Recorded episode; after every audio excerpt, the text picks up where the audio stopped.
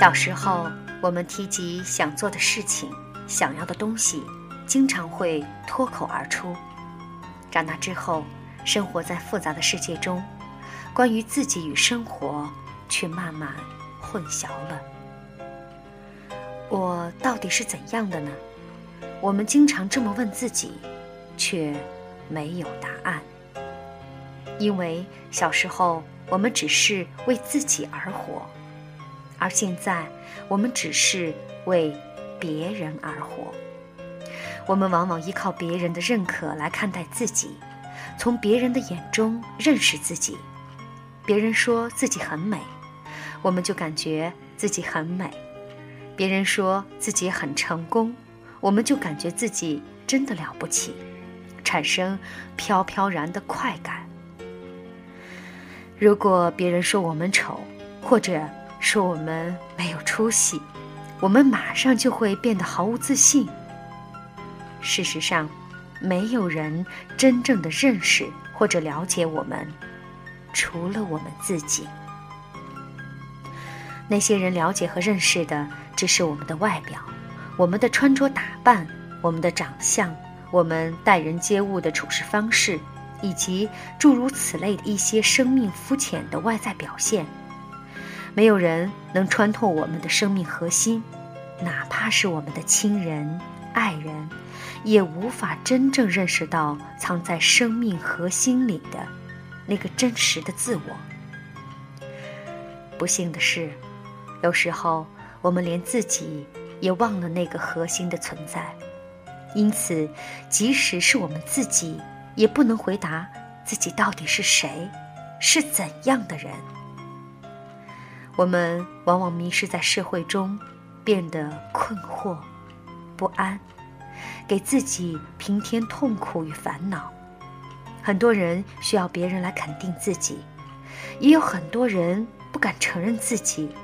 只有依靠占有名誉、权力、财富、地位等外在事物来肯定自己，维系脆弱的自信，而遭受一点挫折便会灰心不已。更有一些人不相信自己，往往在别人身上看到他们拥有的财富，从而否定自己，失去自信，变得焦虑不安，不敢面对挑战。我们并不了解自己，不了解自己的人是不会得到快乐的。我们在一生之中接纳了自己的生命之花，然后我们需要去面对它，了解它，栽培它，对它绽放人生的微笑。在这个生活的时空里，我们每一个人生活的目的不全是为了追求财富。权力或地位，而是生活本身。我们的幸福和快乐，需要在生活中慢慢感受、用心体会，而不是靠别人的赞誉和认可编织而成的。别人的掌声背后，站立的往往是一个孤独寂寞的自己。就像那些在舞台上获得了诸多荣誉和赞扬的明星，看似光鲜。但他们往往生活的很累，并不快乐，因为舞台生活让他们习惯了掌声，习惯了在别人给的肯定中获得满足。当他们离开人群，面对自己的时候，我们只会感到孤独、失落。没有一个人把自己活成别人的样子，还可以得到真正的快乐。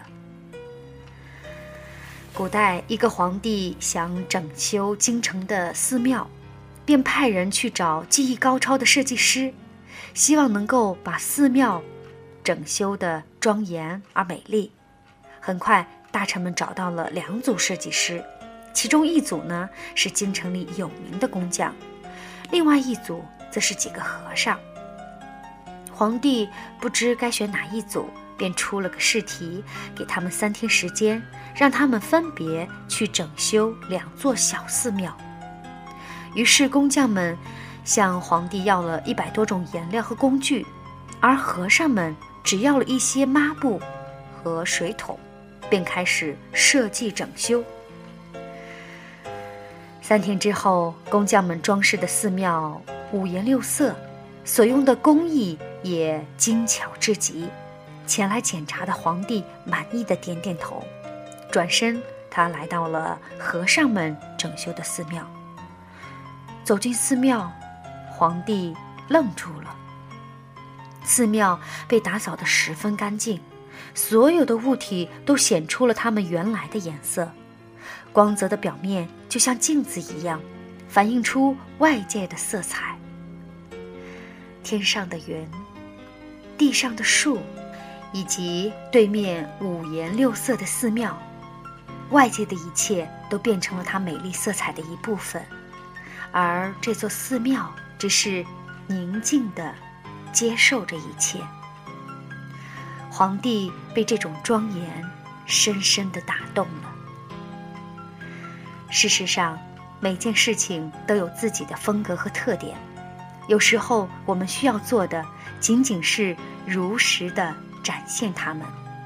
每个人也都一样，不管我们是谁，是什么样的人，我们都需要为自己而活，不要去羡慕和抄袭别人。